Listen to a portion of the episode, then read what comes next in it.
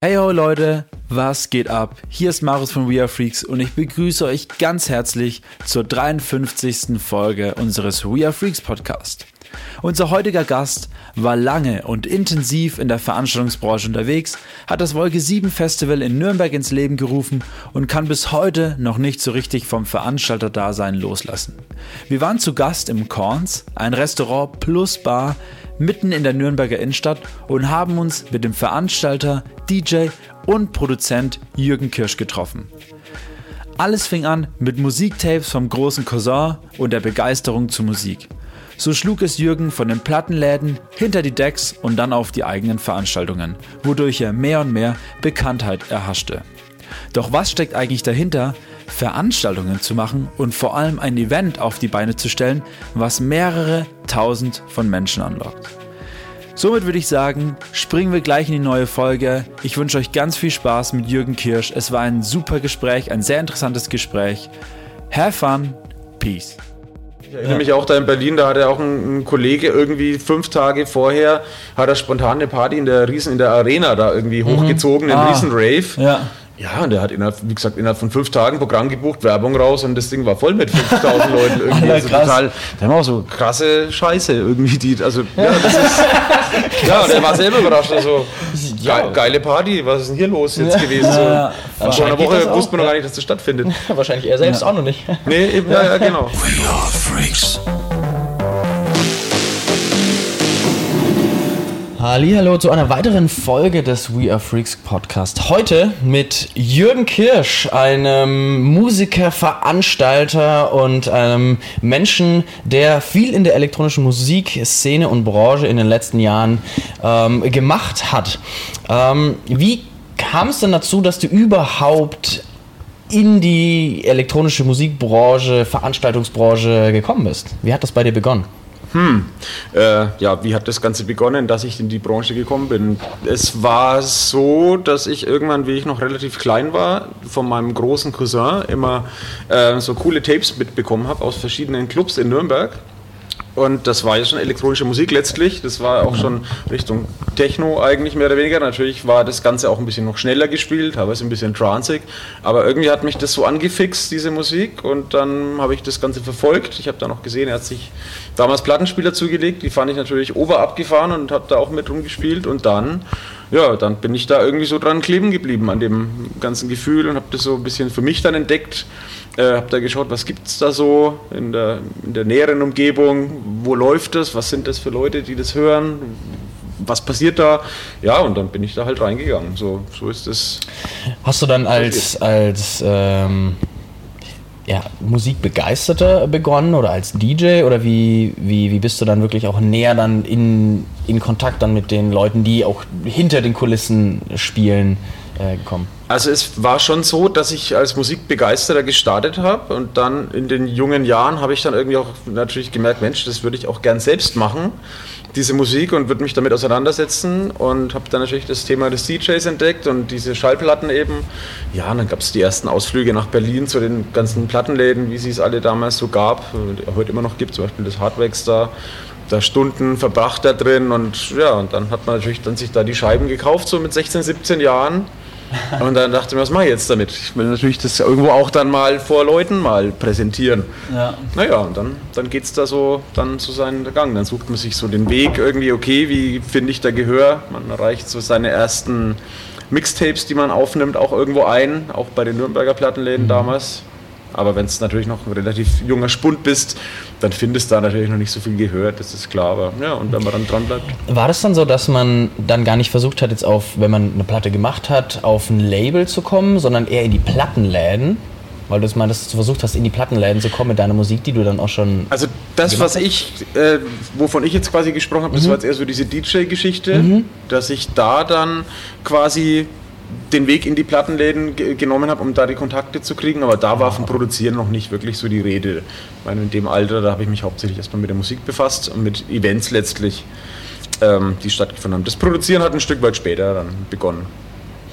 Also sag ich mal, bist du eher so ähm, dann bekannter in der Szene geworden, dann als erstes durch die Veranstaltungen oder? Richtig, genau. So, das war eigentlich so der erste Weg. Wir haben da so in äh, jungen Jahren die ersten Partys selbst äh, geworfen, weil natürlich äh, die Clubs wollten einen noch nicht buchen, die wissen ja nicht, was sie mit dir anfangen sollen. Die kennen, das kennt dich keiner, die Clubs kennen dich auch nicht. Ja, dann machst du halt deine eigenen Partys, wirst so dann so ein bisschen bekannter die Clubs merken auch, Mensch, da gehen ein paar hundert Leute hin irgendwie, das muss ja nicht schlecht sein, dann buchst du da auch Gastacts dann dafür. Ja, und dann ja, wird man dann da so, ja, schafft man sich einen Namen. Und die Partys, die waren auch wirklich dann auch Raum Nürnberg, Erlangen oder. Genau, ja, also es hat in Erlangen begonnen, mhm. damals, das hieß auch Club Mitte, witzigerweise, in Erlangen. Da ah, hat man so die ersten die ersten Partys gemacht mit, mit Bookings auch. Da weiß ich noch, da hat man irgendwie halt alles Mögliche gebucht aus den damaligen Szeneclubs wie Tresor oder Ultraschall München und auch aus Frankfurt Leute. Also wirklich so die, die Top-DJs hat man uns da irgendwie da nach Erlangen geholt. Ja, dann haben wir gestartet. Und dann war es wiederum so, dass dann äh, von dem Dominik Leinberger, der das Zoom dann eröffnet hat in Nürnberg, der hat das auch wahrgenommen, was dann Erlangen passiert und hat uns angeboten, da eben eine Veranstaltung fahren zu können, so einmal im Monat. Und dann war quasi, das war so der Weg dann nach Nürnberg, ins, in die Nürnberger Szene sozusagen. Ja. Und, und, wer würdest du sagen, bist du jetzt, so wärst der Jürgen Kirsch heute, würdest du dich eher als Produzent, DJ oder Veranstalter bezeichnen?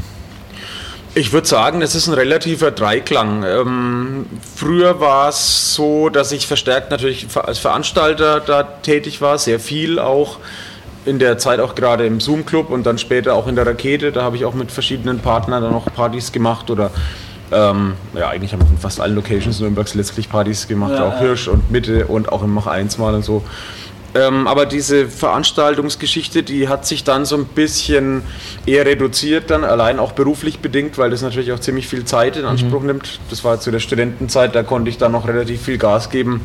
Ähm, ja, und dann hat so ein bisschen das Ganze umgeschwenkt und dann eher quasi ein bisschen weniger Veranstaltungen äh, dann durchgeführt, aber dann dafür eben ein bisschen mehr Zeit im Studio verbracht und halt aufs DJing damit fokussiert. Aber so ein bisschen werde ich das Veranstalten nie loslassen, wie ihr auch gemerkt habt. Mhm. Ihr habt uns ja, ja, besucht da zum Beispiel bei der Wilden Emma im Sommer. Mhm. Ähm, ja, solche Sachen, die begleite ich schon gerne mit. Mache da Bookings und supporte da. Und, ja. War das dann anfangs, war dir dann so ein bisschen Sag mal, habt ihr, habt ihr was Neues gemacht in Nürnberg? War das dann, weil ihr wart noch nicht so alt, als neuer Veranstalter seid mit reingekommen, habt ihr mal eine, eine habt auch Vertrauen bekommen, eine Veranstaltungsreihe im, im Zoom zu machen? War das, war das was Besonderes? Gab, oder gab es da wirklich auch wie, wie heute, wenn man es vergleicht, da ist es relativ leicht, eine Veranstaltungsreihe, würde ich mal sagen, in, ja. in einem kleinen Club auf die Beine zu stellen. War das damals anders oder war das damals auch jetzt nicht, nicht so das, schwierig? Naja, es war damals schon in der Hinsicht anders, äh, dass es einfach auch wenige Veranstaltungen gab irgendwie zu der Zeit. Es gab irgendwie so ein, zwei Clubs, mhm. ähm, aber da gab es nicht unbedingt immer so Veranstaltungsreihen also so explizite Veranstaltungsreihen, sage ich mal. Das, beziehungsweise wenn, dann waren es zwei, drei, vier Reihen, die es in Nürnberg gab und das war's. Ansonsten waren es äh, regulär Clubabende letztlich, die da gelaufen sind. Heute hast du eigentlich an jedem Eck irgendwo eine Veranstaltungsreihe. Ja, stimmt. Ähm, das war damals ein bisschen exklusiver und wir haben halt eben unsere Fanbase damals aus Erlangen mitgebracht gehabt hatten immer noch irgendwie so ein paar witzige Gimmicks irgendwie dabei, dass wir hatten so ein spezielles Bier aus dem Bamberger Umland, das war so Ampferbacher Bier, das war so ein Bier, was so ein bisschen ja, speziell gewirkt hat. Das war so ein Szenebier, wo immer auch Hippies drauf abgefahren sind und das haben wir dann auch immer in Fässern da mit nach Nürnberg gebracht und ja, das Also ihr habt dann schon so die Party noch ein bisschen aufgewertet, wie genau. eine ganz normale Clubparty und habt versucht auch mit, ähm, auch mit Deko. Deko haben wir auch ja. ganz viel gemacht zu der Zeit, ja, hat so die eigenen Geschichten da dann letztlich dann umgesetzt, irgendwie eigene Ideen und ja, ja und eigene Bookings natürlich dann auch. Ähm, ja, und das war halt zu der Zeit immer noch nicht ganz so einfach mit den Bookings. Auch heute ist ja alles sehr industrialisiert, mhm. würde ich mal sagen. Ähm, damals musste man teilweise wirklich noch mit den Plattenlabels schreiben und fragen, okay, wo äh, ist denn der DJ da zu buchen? Wie kriege ich ihn denn ah, hierher und so. Ja, also, also die Booking-Agenturen waren damals auch noch nicht gang und gäbe, oder? Ein bisschen schon, aber es gab, keine Ahnung, ein, zwei, drei Booking-Agenturen, das war es dann, irgendwie mehr oder weniger in diesem Bereich. Und ja, das war noch nicht so industrialisiert, sage ich mal. Mhm. Klar, es gab auch noch keine sozialen Medien, das heißt, du musstest wirklich in die Recherche gehen ne? und ja. schauen, wo rufe ich da jetzt an, wem schreibe ich einen Fax. Also klingt jetzt wie aus einem anderen Jahrhundert. Ja, ja gut, aber das ist. Ist ja es auch irgendwas, ja. Mhm. aber ja, aber gibt es jemanden, den du bis heute dann noch nicht geschafft hast zu buchen? den du unbedingt mal buchen Den du wolltest? unbedingt buchen wolltest, Schon auch seit Anfang an, der damals schon schon schwierig war und heute immer noch schwierig ist. Ähm, eigentlich nicht, ja, ein bisschen, sagen wir mal so. Ich meine, die, die ganzen, meine Heroes von früher, so, mein, die ich immer echt so als Vorbilder betrachtet habe, als Inspiration für den Sound, die hatten wir in unseren Veranstalterkonstellationen eigentlich dann schon immer hier in Nürnberg auch dann irgendwann gehabt, Ah, ja. weil dann hatte der eine einen Kontakt dahin, hatte der andere einen Kontakt. Und ja, wir haben die Sachen zusammengeworfen, da waren dann eigentlich alle da, die wir so gut fanden und haben wollten. Ähm, ja, ansonsten, wen ich noch nicht geschafft habe zu buchen, beziehungsweise zu buchen schon, aber der kam dann nicht, war zum Beispiel bei der Wolke 7 den Guy Gerber. Das Ah. ist für mich ein persönliches, echtes Highlight. Okay. Der ist geil, ja, Habe ich oft auf Ibiza auch gehört und halt sonst in seinen Sets und die Tracks sind immer obergenial. Ja, und der hat leider irgendwie seinen Flug nicht bekommen und dementsprechend hat man es nicht geschafft, ihn herzuholen. Aber ja, Ich meine, bei dir ist das Ganze ja dann auch als Veranstalter vor allem dann von den kleinen Clubs auch immer größer geworden. Ähm, bevor du das Wolke 7 gemacht hast, hast du dann auch Veranstaltungen wirklich auch dann europaweit und größere Veranstaltungsreihen auf die Beine gestellt? Oder wie war dann da so der Prozess von diesem kleinen zu größeren Veranstaltungen? Also sowas eher nicht, dass ich da so europaweit oder irgendwas so große Sachen gemacht habe, sondern war wirklich schon eigentlich die Wolke 7 somit das Größte, was wir da hier veranstaltet hatten. Es äh, kam so zustande, ich war in den Monaten oder im Jahr davor, war ich in Frankfurt bei Kukuren, ähm, da in der Company vom Sven Feld und auch in dem Club sozusagen und habe da, äh, ursprünglich war geplant, dass ich dort eine Masterarbeit schreiben kann im Bereich Marketing. Das hat aber dann aus verschiedenen inhaltlichen Gründen nicht funktioniert, aber ich habe dann so das digitale Marketing da so mit ein bisschen bespielt, habe da so ein Praktikum gemacht. Ähm, ja, und in dem Rahmen hatten wir auch das äh, Green and Blue Festival in Obertshausen mit betreut. Okay. Und ähm, ja, und da habe ich gesehen, Mensch, äh, so ein Open-Air-Ding mit zwei Bühnen und irgendwie coolen Programm ist ja eine mega geile Sache. Und ja, und dachte ich, Mensch, wieso kann man ja in Nürnberg vielleicht auch mal überlegen, ob sowas da, ob sowas da stattfinden kann. Naja, und dann haben wir uns da irgendwie zusammengesetzt. Und dann, ja, also da mit Michael Klang war das damals und mit dem Alex Gramming äh, haben uns da ausgetauscht und ja, dann haben wir gesagt, komm, da machen wir was. Also war das Wolke 7 Festival dann schon dein größtes Pro ähm, Produkt, kann man ja dann schon fast sagen, oder? Als Ja, also auch von, also sowohl von der Gästeanzahl. Ja. Wie viele Leute waren da insgesamt? Puh. Also ich glaube, wir hatten bis zu 6.000, 7.000 Mal irgendwie auch da auf dem Platz, ja. Also Was gehört dazu dann eben, wenn man sagt, okay, man möchte jetzt so ein Festival auf die Beine stellen? Also wie, wie seid ihr vorgegangen? Wie war denn da der Prozess und wie habt ihr das, puh. wie habt ihr das gemacht? Also auf jeden Fall eine Sauarbeit, das heißt, es ist auch glaub ich. vor allem halt über das ganze Jahr letztlich, also das in Worte zu fassen. Ja, ich meine, letztlich fängst du natürlich an, okay, was willst du machen? Ähm, und wo willst du es vielleicht machen? Dann schaust du, dass du eine Location bekommst. Dann musst du einen guten Namen finden, natürlich auch für das Baby. Ja, und dann geht es ans Programm äh, zusammensuchen. Wer bringt da, wer, wer passt da gut hin, wer, wer bringt uns auch Gäste dann eben, weil du musst natürlich die Kosten auch entsprechend einspielen. Ähm, willst dann natürlich auch eine tolle Party und wie passt das aber auch alles zusammen? Und ja, da ist ziemlich viel zu tun und auch die ganze Werbemaschinerie, Ja. die habe eigentlich bei Wolke 7 ich mehr oder weniger im Alleingang orchestriert so, gerade halt die sozialen Medien, Facebook und Co. Also das war schon eigentlich eine begleitende Arbeit über das ganze Jahr. Also das Okay, was war dann so die größte Hürde für euch bei dem bei der Organisation? Ja. Ja. Gab es überhaupt Riesenhürden oder ist es dann wirklich durch die Ja, Konstellation die Hürde ist gut? natürlich halt, das dann alles so genehmigt zu bekommen. Das ist klar. Aber da hatten wir relativ gute Verbindungen dann dazu. Und ja, das, wenn man es als Hürde bezeichnen mag. Aber es ist eigentlich einfach nur, letzten Endes ist es einfach sehr, sehr viel Arbeit. Würdest du es nochmal machen? Wenn du jetzt, sagen wir mal, spulen wir nochmal ein paar Jahre zurück, würdest du nochmal. Ich würde es genau wieder so machen, ja. Ja? ja. Wir machen es halt jetzt selbst dann eben nicht mehr, weil jeder irgendwie auch beruflich da anders eingebunden ist. Und das Ja. natürlich, für uns war es letztlich ein, ein Feierabend-Hobby, so ein Ding da aufzuziehen, so ein Baby. Und, Ja. das, und das Verrückte ist, du arbeitest ja wirklich dann ein ganzes Jahr auf einen Tag hin. Ja, voll.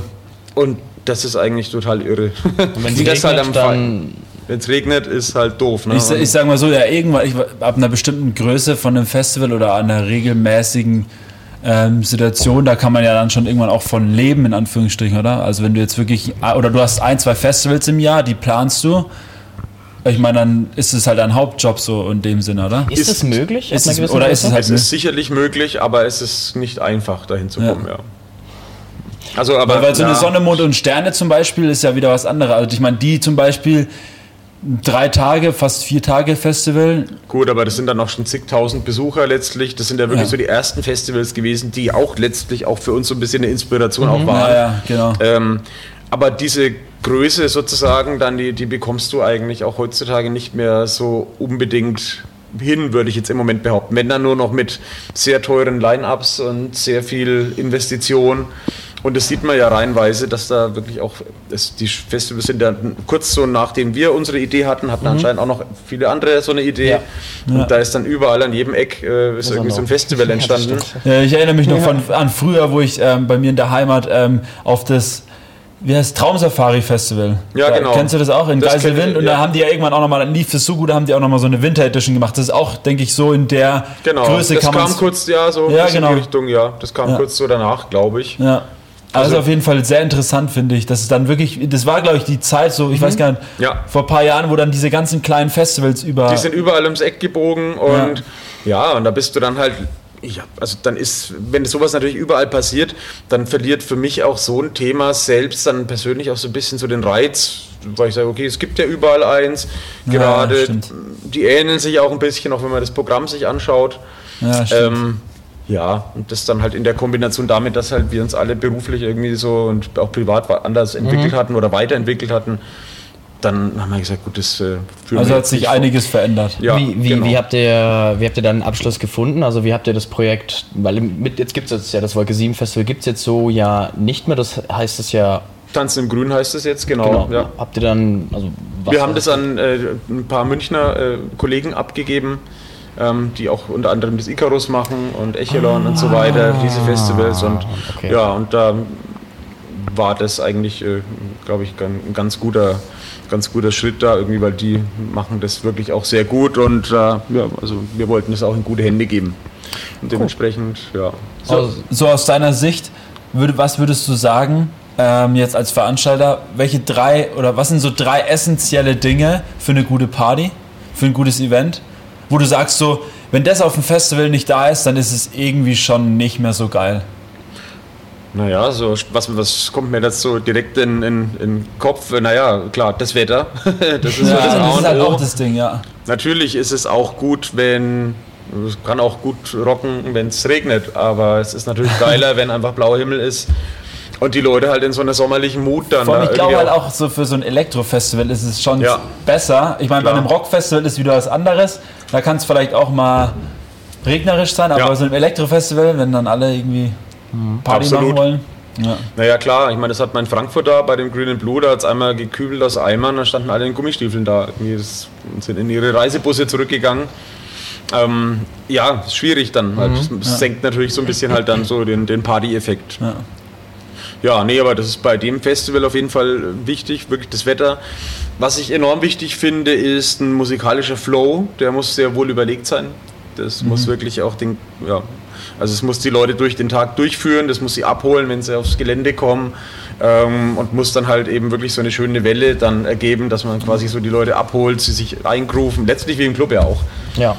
Aber noch ja. ein bisschen wohl überlegter natürlich, weil da halt deutlich mehr Leute da sind und ja, wenn da halt die falsche Musik dann zur falschen Zeitpunkt, oder eigentlich ist es keine falsche Musik, es ist vielleicht gute Musik, aber die läuft zum falschen Zeitpunkt, dann hast du halt die Leute da sitzen und die machen halt Picknick, anstatt dass sie irgendwie äh, dann das äh, Tanzen anfangen. Und, ja, voll, ja, das muss halt Fall. so eine Choreografie, muss das ja fast schon sein, dass das dann sich zum Ende hin auch so zu einem schönen Finale dann auch ergibt. Und also ist die Musikauswahl dann nicht so, wo du sagst so, ah ja, ich finde den DJ cool, dann nehmen wir den und dann nehme ich den, sondern dann ist es schon so, du musst dann schon sagen so, ey, der ist zwar cool, aber der passt da halt nicht rein. Deswegen. Der passt nicht und um, ja genau. Und um welche Zeit spielt dann der und ja, auf welcher genau. Bühne und mit welchen anderen zusammen und so. Also das ja. ist schon, das muss wohl überlegt sein und da hatten wir auch damals, wenn ich mich so zurückerinnere, da gab es natürlich, hatten wir am meisten Diskussionsstoff. Äh, äh, ja, das glaube ich. War das immer so, dass, dass jeder, der seinen Lieblings-DJ dann buchen wollte und so, boah, den finde ich so geil, den müssen wir unbedingt buchen.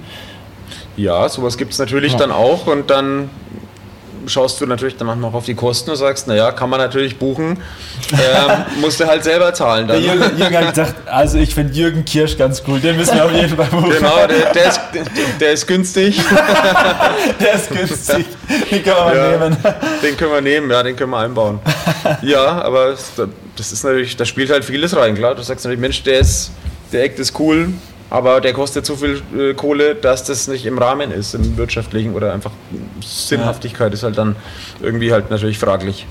Naja, neben dem, wie gesagt, Wetter-Line-Up und ansonsten, naja, gute Location, gute Leute, das ja. brauchst du halt. Du musst irgendwie die passenden Leute dahin bewegen. Ja zu einer schönen Location. Und wenn die, ja, das kommt ja manchmal so auch miteinander letztlich, dann irgendwie, wenn die Location schön ist und spannend ist, dann kommen auch die Leute irgendwie ja, dahin. Ja. Ne? Das ist halt so der, der Punkt irgendwie. Und mhm. ja, das haben wir, glaube ich, relativ gut geschafft.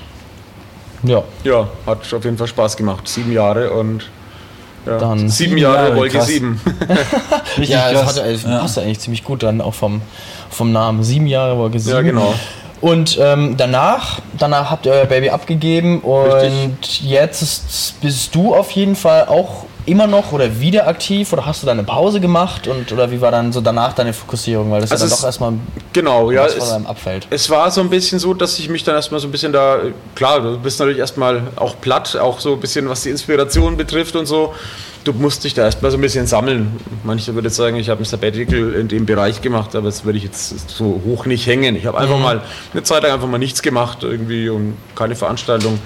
Ähm, ja, aber irgendwann bekommst du natürlich dann wieder, das ist halt eine Leidenschaft auch fürs Leben, diese Musik und dieses ganze Lebensgefühl und Veranstaltungen auch machen, Momente kreieren, mhm. ähm, dass man sagt, okay, was kann man noch machen? Und dann irgendwie hätte ich wieder Bock und dann siehst du eine coole Location, denkst du, ui, da könnte man. Ja, das lässt, man, lässt, halt einen nie los irgendwie. Ne? Das, das lässt halt dann echt nie los. Du siehst ja. da wirklich auch, wenn du eine Bühne siehst und ein Fleckchen Erde, denkst du, cool, wenn da eine gute Musik läuft mit den richtigen Leuten, ist es, glaube ich, ganz geil hier. Und naja, dann kommt so eins zum anderen. Ja. Und das war halt eben dann letztes Jahr, nee, dieses Jahr war es so, also jetzt in diesem quasi schon fast vergangenen Jahr, ähm, ja, da hatten wir da eben auch am Flughafen, da auf der Bergbühne, da auch dann ein, ein kleines Festival, sozusagen so eine Art Corona-Festival da äh, durchführen können. Ähm, die Inspiration kam auch daher. Ich hatte da letztes Jahr mal aufgelegt, irgendwie an einem Donnerstagabend. Da haben halt immer wieder so ah, elektronische okay. DJs gespielt und ich dachte mir so, ui, das ist eigentlich ganz cool. Okay, und die Leute mussten zwar da auch schon sitzen, weil das zu der mhm. Zeit ja irgendwie nicht anders genehmigt war, aber ich dachte mir, Mensch, das ist eigentlich ganz geil, vielleicht ja. kann man da dann irgendwie so ein kleines Festival. Ja. Also der Begriff Festival, den würde ich jetzt vielleicht auch gar nicht unbedingt so hochhängen. Das ist ja so ein Modebegriff fast schon. Aber eine Veranstaltung letztlich einfach machen. Warst du dann auch, auch damit zufrieden mit dem Festival oder mit der Veranstaltung jetzt? Im Großen und Ganzen ja. Also dafür, es war natürlich eine, eine ganz andere Art von Veranstaltung, auch in einer anderen Kombination äh, von Leuten wiederum. Mhm. Das war jetzt ja mit, mit, dem, mit dem Philipp zusammen, habe ich dann quasi die, die Idee so entwickelt gehabt und wir haben das dann äh, gemeinsam mit, mit der Eventagentur Werk B ähm, ja, dann hier halt entsprechend umgesetzt auf deren Gelände, haben da, ja. ja. haben da alle an einem Strang gezogen und das war natürlich auch für uns eine neue Konstellation. Noch dazu die Corona-Auflagen und man musste sitzen. Also zumindest, ja. Sollte man, man, man musste einen Sitzplatz haben. Ja. ja. ja. ja. das war dann auch irgendwie eine, eine, ganz, ganz spannende Sache. Und es war natürlich komplett neu, irgendwie auch für uns, aber dafür war ich äh, schon zufrieden, würde ich sagen. Klar, man kann natürlich immer ein paar Stellschrauben dann, da kann und muss ein paar Stellschrauben mhm. drehen, aber ja. Ich meine, jetzt mittlerweile viele Jahre in der Veranstaltungsbranche unterwegs gewesen. Die Frage hatte ich, haben wir vorhin schon im Vorgespräch. welche Handynummern hast du auf deinem Handy von großen Artists? Oder welche noch nicht? Oder welche noch nicht? Oder welche noch nicht? Ja, das ist eine. also natürlich finden sich da etliche drin, ich, was man so über die Jahre ansammelt. Äh, ist ja auch äh, gezwungenermaßen so, weil wenn du die natürlich buchst und triffst und haben die auch immer selbst natürlich auch abgeholt, alle DJs und betreut und das sind auch teilweise Freundschaften entstanden. Ja. Ja, und also da hat sich einiges angesammelt. Ja, ja also ich würde sagen, sind schon ist eine ganze Handvoll drin. Ja. Also ich beispielsweise irgendwie, ja, so ein Oliver Kolecki, der halt immer wieder da war, oder auch so ein, ja, oder auch ein Ben Klock, solche Nice. Künstler zum Beispiel oder auch dann, ja, müssen ja nicht immer so die Großen sein, auch ziemlich, Ja. ziemlich viele kleinere. irgendwie. Ja, ja, voll, Das auf jeden kleinere, Fall. also Ja. da darf man jetzt auch nicht gering schätzen. Ja. Ja, also da sind schon ein paar drin, die sich da etliche, die mir jetzt angesammelt haben, wo man Ja, halt auf genau, WhatsApp richtig, schreibt. ja. Ja.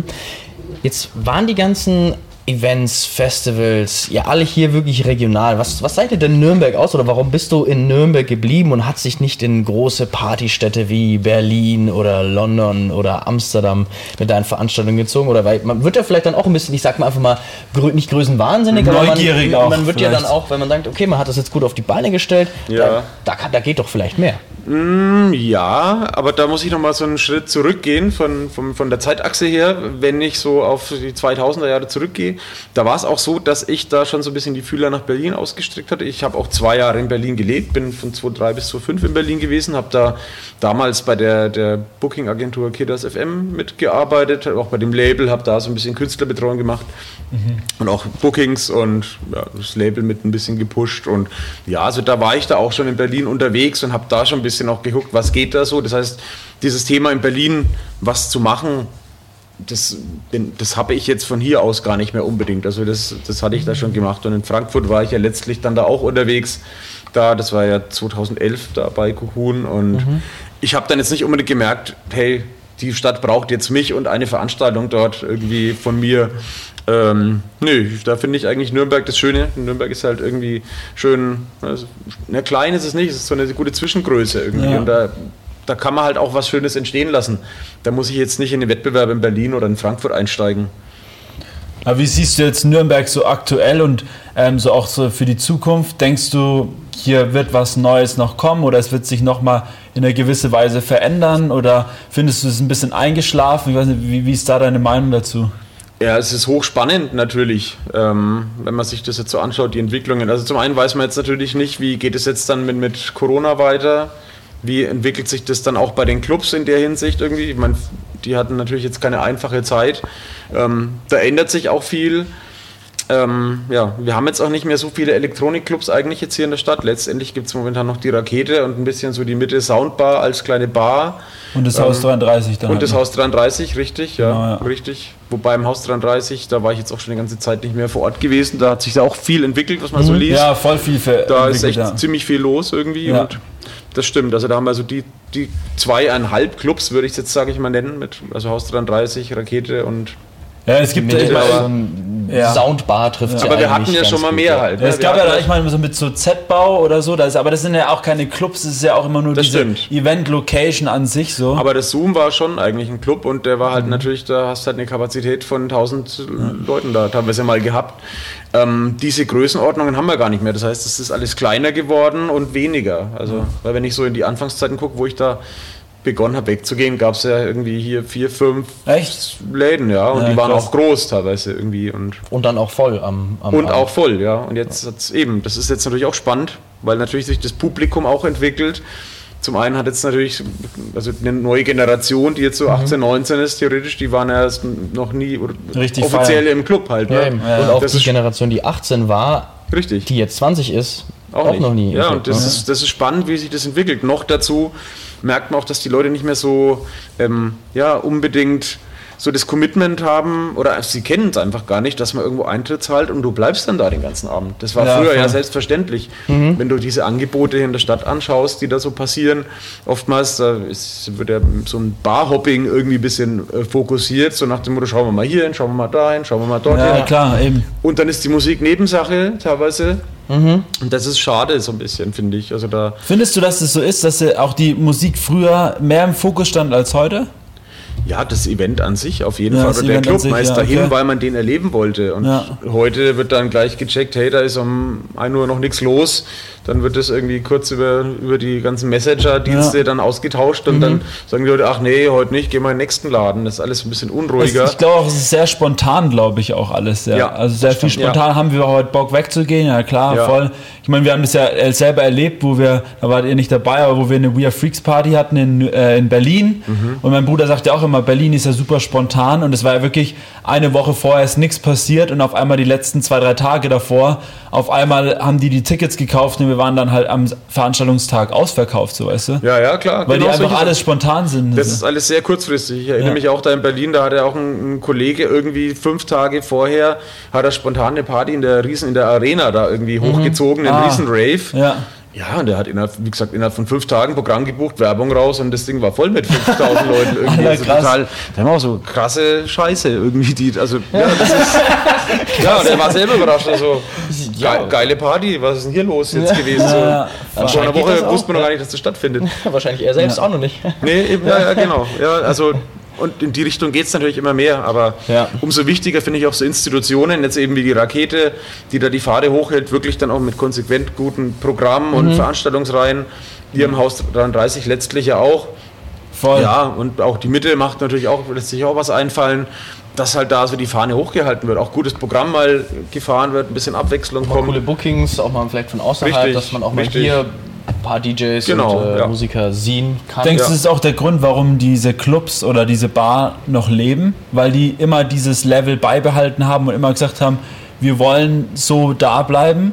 Weil Ja, ich meine, die anderen sind alle weggegangen, alle oder beziehungsweise geschlossen. so, Du merkst halt auch irgendwie, sind die Leute, die dahinter stehen, ist das deren Lifestyle? Lieben die das? Ist das ihre Leidenschaft? Oder machen die es, weil sie halt einen Techno-Club machen sollen, weil sie, ja, weil man das halt momentan so macht und es funktioniert. Ja. Ja, und voll. die, die es aus Leidenschaft machen und hinter der Musik stehen, die bleiben. Läden, die gibt's noch. Ja. ist Und da kannst du ja eigentlich jetzt alle die, die drei Läden dir die kannst- anschauen. kannst abzählen du und kannst doch, merkst du das. kannst doch die Läden anschauen, die es nicht mehr gibt und die Veranstaltungen. Da weiß man auch wieder, Ja. warum das so ist, klar. Aber du bist ja auch, sag ich mal, jetzt um, dem, um nochmal den Sprung zu kurz den Sprung Mhm. zu machen, von deinem, wir haben jetzt sehr viel über Veranstaltungen gesprochen. Ich meine, du machst ja auch selber Musik. Ja.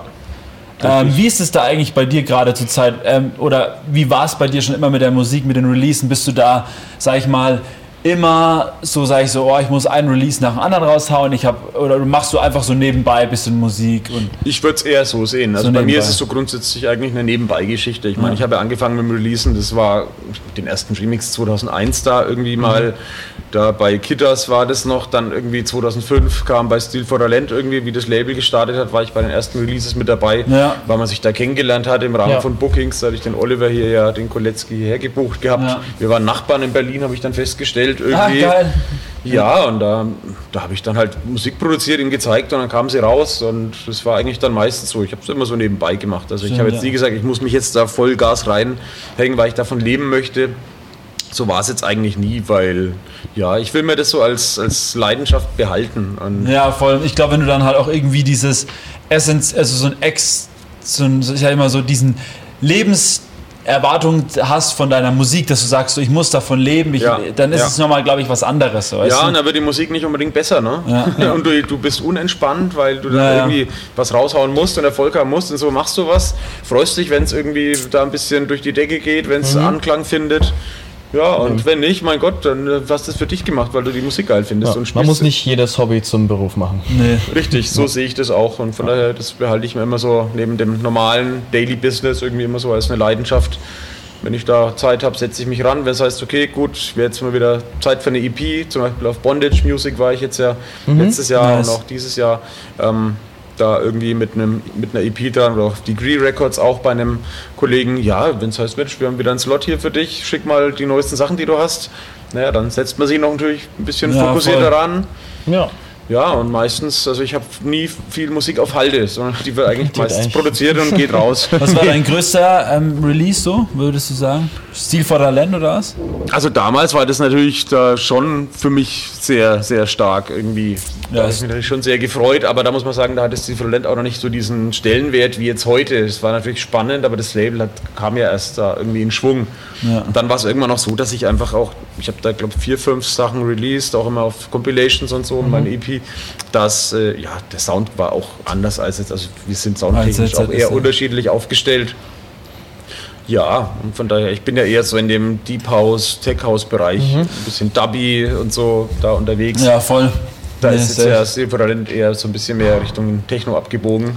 Ja, Ja, das stimmt, ein Melodic, bisschen- Ja. auch in die Bisschen mehr Genau. Nee, aber mit dem letzten, mit den letzten Sachen da irgendwie, da in den letzten ein, zwei Jahren bin ich eigentlich recht happy. Das wurde auch immer mal schön gespielt, irgendwie, soweit es ging. Beispielsweise hat John Dickwitt, ja, da aus- der aus England, so, ist auch so eine Koryphäe, da habe ich irgendwie entdeckt, dass er in seiner Home-Session, die er jede Woche gestreamt hat, auf einmal irgendwie so einen, Trick, äh, einen, einen, Track von mir spielt. Geil, ja, aber das ist immer lustig dann. Ne? Sowas ist irgendwie echt. Ja. Allein deswegen ist es schon irgendwie ganz geil. Du sagst, hey, der Typ, der fand ich immer richtig geil und jetzt spielt er mein Zeug. ja, ja, Auch eine. Wertschätzung, die man dann dafür Das bekommt. auf jeden Fall, ja. Ja. Und ja, und das macht es auch aus, weil ich meine, monetär ist das halt heutzutage, man weiß ja, wie das alles läuft. Ich habe mir tatsächlich gestern ähm, von dir ähm, irgendwie so einen After-Hour, nein, so einen Afternoon-Mix oder sowas auf Sound. Ah ja, genau. Ja, Ja. so, da, da habe ich öfter mal so einen Mix aufgenommen zu Hause. Steht jetzt auch wieder was an für äh, Bondage Music. Die machen ja immer eine Radio-Show auf Ibiza Global Radio. Da nehme ich jetzt dann äh, die nächsten Tage dann was auf. Und der Nice. müsste dann, wenn der Podcast hier gesendet wird, eigentlich auch schon raus sein und dann auf Soundcloud nachzuhören. Genau, vielleicht Genau. gibt es den Mix bei uns dann auf Soundcloud. Maybe, ja, da schauen wir mal. Oder Oder, noch einen, oder noch einen Exclusive. Oder mal. ein Exclusive. Oder ein Exclusive-Ding. Mal gucken. Ja, schauen wir Schauen wir mal, ja. Was ist denn? Schauen wir mal, was so die Plattentasche hergibt. Ne? Die virtuelle Plattentasche. natürlich. Auch das hat sich geändert. Früher hat man Stimmt. Rückenschmerzen gekriegt beim Schleppen. Jetzt, Jetzt ist alles in der Stick, Hosentasche. Musst schauen, dass du nicht verlierst. Ja, voll. Auf jeden Den Fall. wichtigen mitnimmst. Was steht denn bei dir jetzt an? Ähm, musikalisch oder eventtechnisch? Ähm, kommt was? Ist was geplant? Kann man schon was announcen oder irgendwie auch ein bisschen Promo machen, wenn irgendwas ist, ne? Klar. Ja, man kann auf jeden Fall mal announcen, wie gesagt, ja, der, der, der äh, Mix kommt jetzt dann eben Mhm. bei Ibiza Global irgendwie, das ist mal wieder eine schöne Sache, da kriegst du auch immer ganz gute Feedbacks. Ähm, ansonsten, ja, steht jetzt wieder so ein bisschen Studioarbeit auch an. Ähm, ja, es ist natürlich immer schön, wenn es in den Herbst geht, da kann man die Zeit dann gut nutzen. Jetzt wird Ja. wieder produziert, was Genau, da wird halt. wieder produziert, dass man dann wieder mal was äh, raushauen kann. Ja, voll. ja, für das Anfang nächsten Jahres. Was ich jetzt so geplant habe, ist, ähm, beziehungsweise so langsam in die Pipeline bringe, ist, äh, ich hatte ja früher ein Plattenlabel mit Michael Klang zusammen, auch das Glückskind ähm, Schallplatten und das äh, plane ich gerade wieder ja, zu, zu relaunchen. Da war jetzt ein bisschen Pause, aber das kann man, glaube ich, zeitgemäß dann auch für Spotify und Co. relativ cool nutzen. Cool, ja. Genau, da Nice. bin ich gerade so dabei, da, das zu planen, die ersten Sachen. Einen, äh, ein paar Remixer habe ich dann auch irgendwie schon so ein bisschen an, an Bord und ja, das steht jetzt an und also im Producing-Bereich letztlich. Ähm, und ansonsten als Event haben wir dann irgendwie jetzt auch im Dezember, was jetzt auch für Nürnberg interessant ist, da machen wir am 12.12. so ein Sonntags so ein Daytime Winter Rave Ah, geil. ähm, am Flughafen außen. Ähm, ja, Auch wieder so- da bei den Berg. das ist auch wieder bei diesen Berg, bei der Bergbühne ist es außen. Ah, ja. Ich weiß gar nicht, wie die Location jetzt im Winter dann explizit heißen wird, ob es jetzt Winterhütten oder Bergbühne heißt, aber wir werden jedenfalls diesen, Winterberghütten. diesen genau diesen Innenbereich, äh, diesen Bereich vor der Bühne beziehungsweise da, wo wir werden natürlich eine Art Bühne bauen, auch ohne äh, Sitzplätze dann diesmal, Ja. wo man tanzen kann. Da werden wir wie gesagt so einen schönen Winterrave basteln. Sind wir gerade dabei. Der müsste, wenn der Podcast hier rausgeht, schon announced sein. Ja, da haben wir so ein schönes Kollektiv an Jungs gefunden oder wir haben uns zusammen gesetzt und ja, Mann. da was. Also, Ja. Da werdet ihr davon lesen und hören Werden wir bestimmt. von lesen. ja. Genau, und äh, auf jeden Fall vorbeikommen. Voll. Ja, cool. Ähm, ich würde sagen, Wir sind wieder am Start mit unseren Entweder-Oder-Fragen, würde ich sagen, Entweder- oder? Entweder oder. die Entweder-Oder-Fragen, ja, die, da kommst du nicht Die drum Zeit rum. ist schon wieder so, die Ich nehme immer gern beides, Immer so ne? schnell Aber- voran, sag ich dir. Ja, das ist, wir, wir sind schon wieder. Man könnte sich ja echt, äh, weiß ich meine, wir haben 70 ja noch eine Stunden. Stunde drehen, ich meine, wir haben 70 Stunden Platz auf unserer Die Speicherkarte. Wir können auch 70 Stunden weiter. Wir haben Dann Zeit. machen wir das Guinness-Buch mal klar hier. Mal Montag längsten ist Podcast der Feiertag Welt. jetzt, äh, da haben wir auf jeden Fall mal nochmal zwei Tage, die wir komplett durchreden können. Drinks haben wir auch genug hier, von daher Essen. Aber wir haben ja gar in- nicht, ins, wir haben gar nicht unsere Location. Ja, stimmt, wir sind hier im äh, Korns in Nürnberg direkt ähm, da beim Germanischen Nationalmuseum bei dem Platz. Das ist eigentlich ziemlich cool, eine Bar. Super geil, gibt es auch so ein Restaurant. Also ich. Also gekocht wird auch, das heißt, wir können hier echt sitzen bleiben. Ja, wir ne? können eigentlich hier sitzen ich war bleiben. ja noch nie drin. Ähm, so soll ich aber häufiger mal reinkommen, weil Ja. die Bar ist echt gut bestückt, habe ich Die gesehen. ist richtig gut Und bestückt, ja. Architektonisch auch ein Meisterwerk. Wir machen ja, so eine, ein Augenschmaus. ein. Augenschmaus. Essen soll man ja auch gut können, habe ich irgendwie vernommen, ja. das- Warst du, hast du schon mal, bist du schon mal in den Genuss gekommen? Ich habe in der Tat hier noch nicht gegessen. Nein, das habe ich nicht. Ich kenne es so von, vom Freundeskreis, weil ich ja mit dem Stephanos, der hier da auch beteiligt ist, auch äh, ja, befreundet bin.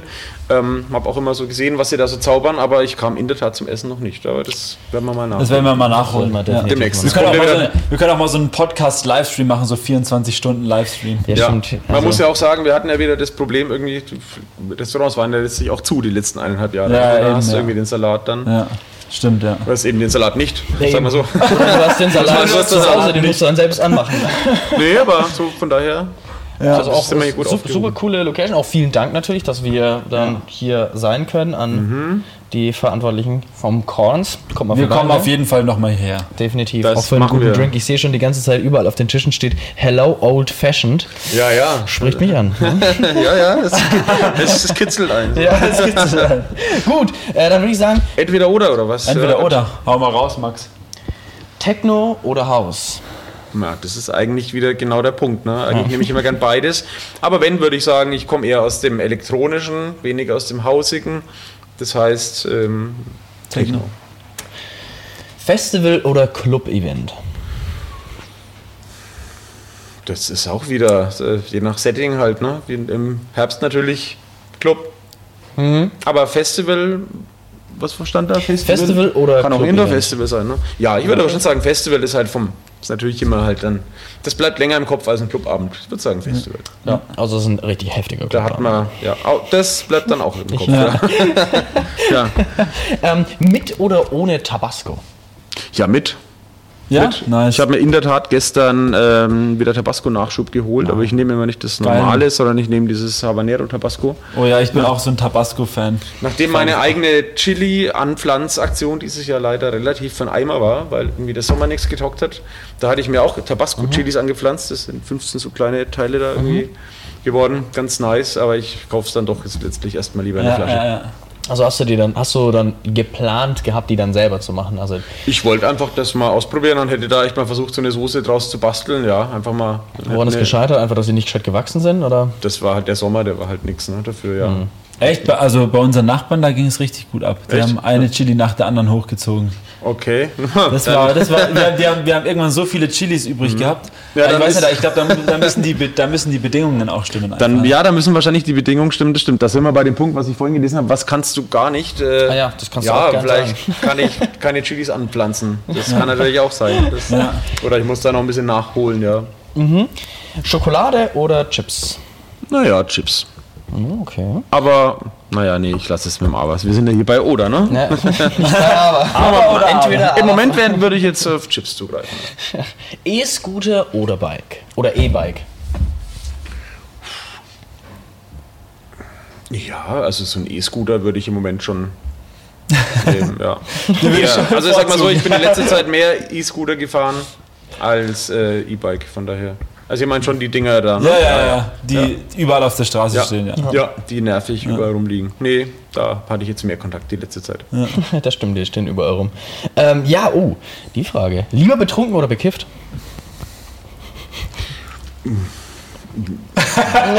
Was ist? Naja, was, was sagt man, sagen wir mal. Oder. Ma- Sag mal betrunken. Das andere ist ja auch nicht so äh, Ja, aber ähm, en vogue. Man Ja. weiß nie, wie es Man- ein paar man weiß ja aussieht. nie. Das Ich man weiß nie, das stimmt. Ja, Ich meine, man kann ja, eine, ich meine, man kann ja auch mal drüber sprechen. So, ich glaube, es uns, ich glaube, es, man kennt dieses Ja, bekifft sein Gefühl, glaube ich, kennt, kennt viele. der ein oder andere, Der der, damit dann schon. bestimmt. Viele sind es auch von Natur aus, von daher. Ja, ja, ich fühle mich mal wieder bekifft. So. Ja, genau. So, ja. Richtig. Ähm, Ich habe noch eine Frage. ja, bitte. Hau raus. Was war dein letzter Fehlkauf? Boah, letzter Fehlkauf. Was habe ich denn da? Also wenn ich jetzt mal so ein bisschen überlege, was ich absolut nicht verwende und wofür ich Geld ausgegeben habe, waren so meine, meine Videospielkonsolen wie äh, PlayStation oder äh, Nintendo Switch. Ich dachte echt, oh geil, endlich mal das Zocken. Ja, ich habe es dann einmal benutzt und dann, ja, ich mein, da bist du dann genau beim Thema. Ja, setze ich mich an die Dinger ran oder setze ich mich an mein Studio-Equipment ran Ja, ja, ja. Dann macht man eben das zweite hier, ne? Weil wenn die Zeit halt knapp ist, man hat ja auch irgendwie noch andere Verpflichtungen. So, Das stimmt, ähm, ja. Ja, von daher, wenn jemand eine Playstation oder Switch braucht, ich habe es noch nicht geschafft zu verkaufen, meldet euch. Also unter hier, 0 Tauschbörse.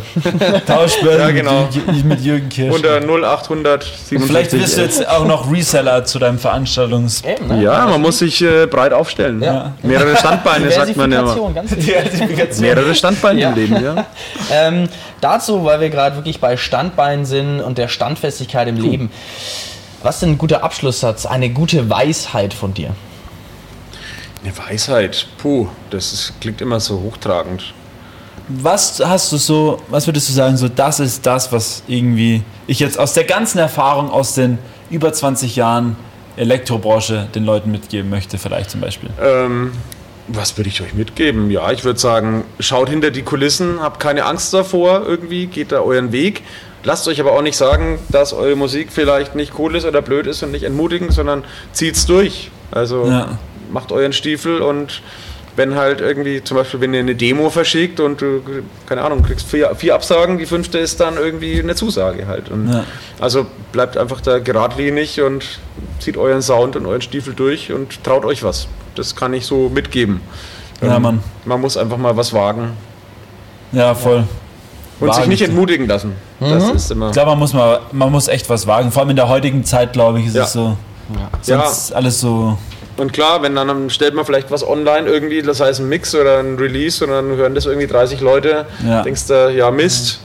Naja, dann machst du den nächsten Release. Und man sollte es auch für sich tun, halt irgendwie, das Ganze. Ja. Und nicht deswegen, damit man endlich Feedback von anderen kriegt. Das ist immer so ein wichtiger Punkt irgendwie. Genau. Cool. Also gebt Sweet. Gas, Ja. entwickelt was und ja, vielleicht. Dann wird was vielleicht. Dann bucht euch Jürgen Kirsch auch mal. Eben, und falls ihr eine Playstation braucht. Falls ihr eine Playstation braucht. Können wir alles machen. Immer alles machen. Wir können Machen Playstation wir ein. Bündel. DJing plus Playstation. Und dann machen wir einen Die Paketpreis. Gage, die Gage ist die Playstation. Ja, genau. Cool, dann danke dir. Danke euch, schön Danke war's. dir. Hat Spaß Und- gemacht. Wir sehen uns. Wir Sehen uns, hören uns, eh. Ja. Genau. Bis bald. Ohnehin. Bis bald. Bis dann. Danke, ciao. We are freaks.